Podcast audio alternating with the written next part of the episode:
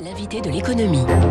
Alors un petit écart ce matin, on ne va pas parler que d'économie. À quoi s'attendre sur le plan sanitaire dans les prochains mois? Question aussi sur euh, la santé en France de manière plus générale, alors que nous sommes, il faut bien le dire, Covid centré depuis maintenant plus d'un an. Je reçois le professeur Stuart Cole. Bonjour. Bonjour Dimitri. Vous êtes le directeur général de l'Institut Pasteur. Je vous en prie, approchez-vous un petit peu du micro. Oui, Euh, Les auditeurs noteront votre léger accent britannique. C'est parce que vous êtes gallois, mais vous parlez très bien français. Vous êtes un grand spécialiste de la tuberculose.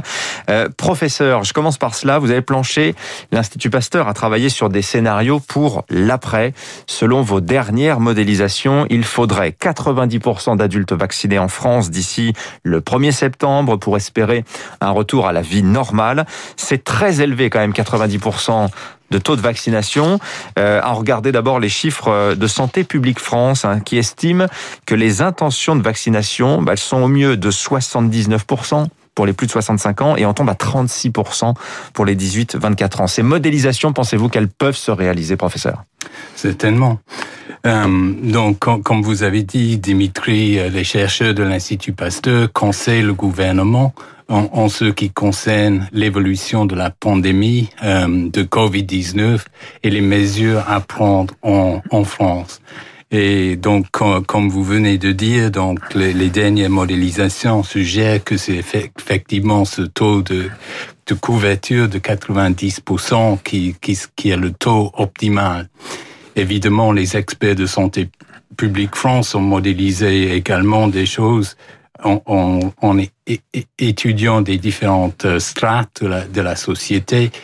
Et c'est pour cette raison que les modélisa- modélisations sont un peu plus optimistes. Quel est euh, aujourd'hui euh, le niveau d'immunisation de la, la population française, professeur? Qu'on se rende compte de savoir si véritablement on est loin ou s'il faut craindre ce scénario qui est celui, par exemple, du Brésil en ce moment, où l'on voit que euh, l'épidémie change. Il y a Non, des, non, moi, je pas, il il- il y a aucune, aucune comparaison à- avec le Brésil. Donc, le gouvernement français a pris le le problème très au sérieux dès le début, euh, donc euh, en incitant les, les, les citoyens à se protéger, en, à respecter les gestes barrières, euh, et maintenant en, impliquant euh, le, le programme de vaccination à, à grande échelle, et donc on voit que ça commence à prendre de l'ampleur, donc il y a vraiment de l'espoir. à, euh, euh, et ça, c'est une très bonne nouvelle dans ces temps un petit peu difficiles. J'entends votre optimisme, professeur, mais pardonnez-moi, mais je regardais ce qui se passait aux États-Unis, où l'on sait la campagne de vaccination est plus avancée que chez nous. Environ un tiers des adultes ont, ont reçu au moins une dose. On est, nous, autour de 15%. Or, on constate au mois de mars, c'est ce que rapporte l'épidémiologiste Antoine Flao. hein. Il dit, regardez, le taux de reproduction du virus, le fameux R, un, il est en train de remonter. Le niveau euh, des hospitalisations, il a cessé de baisser, euh, puisqu'il y a apparition de variants. Est-ce que ça pourrait être euh, le game changer, ce qui pourrait contrarier les plans euh, centrés sur une vaccination massive qui Oui. terminerait l'épidémie? Vous, vous avez raison. Donc, l'émergence des variants est un facteur qui complique le jeu. Euh, C'est quelque chose que nous commençons à comprendre.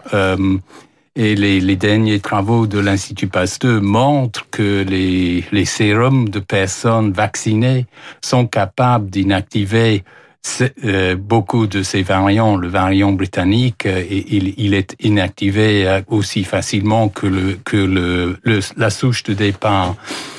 Et il y a un peu plus de résistance par rapport au, euh, au variant sud-africain, mais quand même, euh, avec un bon taux d'anticorps, il y a une, une bonne protection. Donc, euh, je crois que euh, il y a encore de l'espoir que la vaccination apportera euh, ses fruits. Professeur Cole, euh, beaucoup d'auditeurs m'ont demandé euh, de, de, de poser la question aux chercheurs, aux scientifiques qui passent dans ce studio, m'ont dit demandez-leur ce qu'il en est des traitements. Puisqu'on parle toujours des vaccins, mais on parle peu des traitements. Il y a eu beaucoup de rumeurs, vous l'avez vu, sur l'ivermectine. Beaucoup de gens pensent que ça pourrait être une solution, alors que les autorités de santé sont assez méfiantes. Qu'est-ce qu'on Mhm. peut dire sur les traitements euh, Oui, non, moi- personnellement, moi je suis un grand fan des traitements parce que j'ai passé euh, 20 ans à essayer de mettre au point des, de nouveaux traitements pour la tuberculose et j'ai même euh, la fierté de dire qu'il y a deux molécules issues de mon laboratoire en essai clinique. Euh, la situation euh, du traitement de la Covid par la chimiothérapie n'a pas eu aussi autant de couverture que, la, vaccination. Il y a trois molécules intéressantes qui sont en essai clinique et ces trois molécules dont le, les mécanismes d'action sont sont connues et comprises. Et ça, c'est extrêmement important. Donc, c'est des, des molécules euh, issues des sociétés euh, Roche, Pfizer et Merck. Et euh, la stratégie est exactement la même qui a été utilisée pour le traitement du, du VIH et du sida, c'est-à-dire de cibler les points faibles du virus. Euh, en l'occurrence, il s'agit donc de, de, la protéase du, du, du SARS coronavirus 2 et de sa polymérase. Donc on l'empêche de se répliquer ou on empêche sa protéase de maturer les différentes protéines pour faire le, la structure virale elle-même. Donc, donc, trois projets de traitement, donc, et ils en sont où euh, ces, ces, ces traitements ben, Ils sont en, donc en, en phase, phase 2, euh, donc ça veut dire que euh, c'est chez des sujets atteints de, de la COVID. Avec les, les, traitements antiviraux, et normalement, il faut cibler, le, il y a une fenêtre de, de réplication virale et c'est là où il faut administrer euh, le, le, le, traitement de, de manière générale. C'est autour de c'est quoi? C'est entre 6-7 jours? ouais, Oui, c'est ça, ouais. Voilà. Ouais. Mais euh, moi, moi, je pense qu'on peut voir d'autres applications, euh, par exemple, euh, si, si on, on, peut donner des traitements comme ça, comme, comme prophylaxie, c'est-à-dire euh, des, des, personnes très à risque, ils pourraient prendre un, un traitement comme, comme cela pour se protéger d'une d'une primo-infection. En prévention, voilà. Voilà. Ouais. Ça, c'est quand même très intéressant parce que c'est des choses dont on parle peu. Euh, le rôle de l'Institut Pasteur depuis un an, professeur Stuart Cole, euh, dans cette euh, dans cette pandémie. Alors, on a beaucoup mis l'accent sur le fait que vous aviez jeté l'éponge hein, sur un potentiel vaccin français. Ça a été ressenti comme un échec fort, au même niveau que celui, par exemple, de, de Sanofi. Je ne veux pas vous poser la question de savoir si c'est une défaite française. Mais qu'est-ce qui s'est passé concrètement? Pourquoi ça n'a pas abouti dans les travaux bah, que vous avez? je, je pense que tout d'abord, il faut euh, admettre que l'Institut Pasteur est le, le seul un, euh, institut en France à avoir mené un, un, essai clinique avec un candidat vaccin. Donc ça, c'est tout à notre honneur le, le candidat vaccin euh, tirait profit de, des travaux précédents sur le, le, vaccin contre la rougeole et cette plateforme a fait ses preuves euh, dans des essais cliniques de stade phase 2 et 3 contre d'autres euh, maladies infectieuses émergentes, ce qui nous donnait hein, l'espoir que ça serait efficace contre la COVID-19. Donc le, le premier candidat était bien tolérée, mais l'immunité induite était considérée insuffisante mmh. pour justifier la continuation du, du programme. Professeur Stuart Cole, vous êtes le directeur général de l'Institut Pasteur. Vous travaillez, alors certes sur le Covid, mais pas seulement, disons-le, les maladies infectieuses émergentes, les, euh, les initiatives contre le cancer, les maladies neurodégénératives. Vous avez parlé, vous, de vos travaux sur la tuberculose.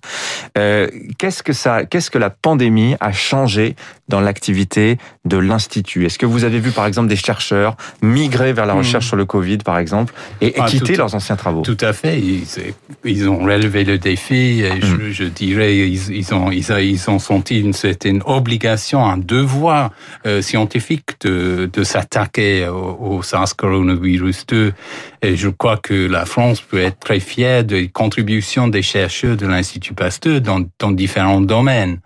Euh, on a parlé de l'épidémiologie, on a parlé de la virologie, on, on, a aussi parlé de la modélisation. Nous avons lancé différents programmes en, en, vac en vaccinologie et on a même des projets thérapeutiques qui avancent pas mal. Mm -hmm. Nous avons un anticorps euh, monoclonal qui neutralise le SARS coronavirus 2, qui est extrêmement prometteur. Et euh, cet anticorps a l'avantage de garder son activité contre tous les variants.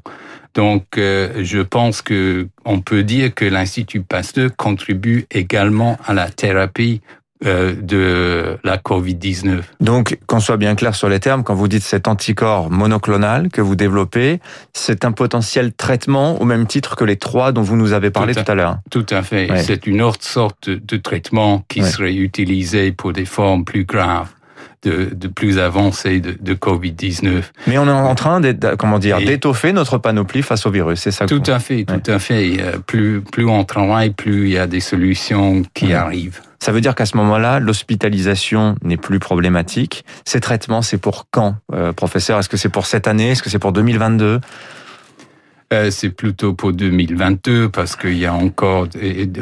Bon, il faut peut-être que, que, je vous dise qu'il y a déjà des anticorps monoclonaux disponibles qui sont en essai clinique euh, en France et l'attente c'est que l'utilisation de ces, ces hmm. anticorps euh, empêchera l'hospitalisation de, de, certains sujets. Donc ça euh, sous-tendra la, la, la, la, tension euh, dans, dans les hôpitaux. Hmm. Professeur, j'ai une dernière question. L'Institut Pasteur, je le rappelle, c'est une fondation. Euh, vous, l'argent de la fondation, il vient de la générosité du public, il vient de subventions publiques, mais aussi de la valorisation de vos recherches. Est-ce qu'aujourd'hui vous avez besoin d'argent? Est-ce que vous faites un, lancez un appel aux dons? L'Institut Pasteur a toujours besoin d'argent. Euh, son, son, business model est, est, fondé sur la, sur la générosité publique et c'est Louis Pasteur lui-même qui, qui l'a conçu et euh, c'est un modèle auquel on est fidèle. Ce modèle nous donne une certaine liberté. Évidemment, il y a aussi une certaine fragilité parce que ça peut dépendre beaucoup des, des circonstances en 2020, les Français ont été extrêmement généreux envers l'Institut Pasteur.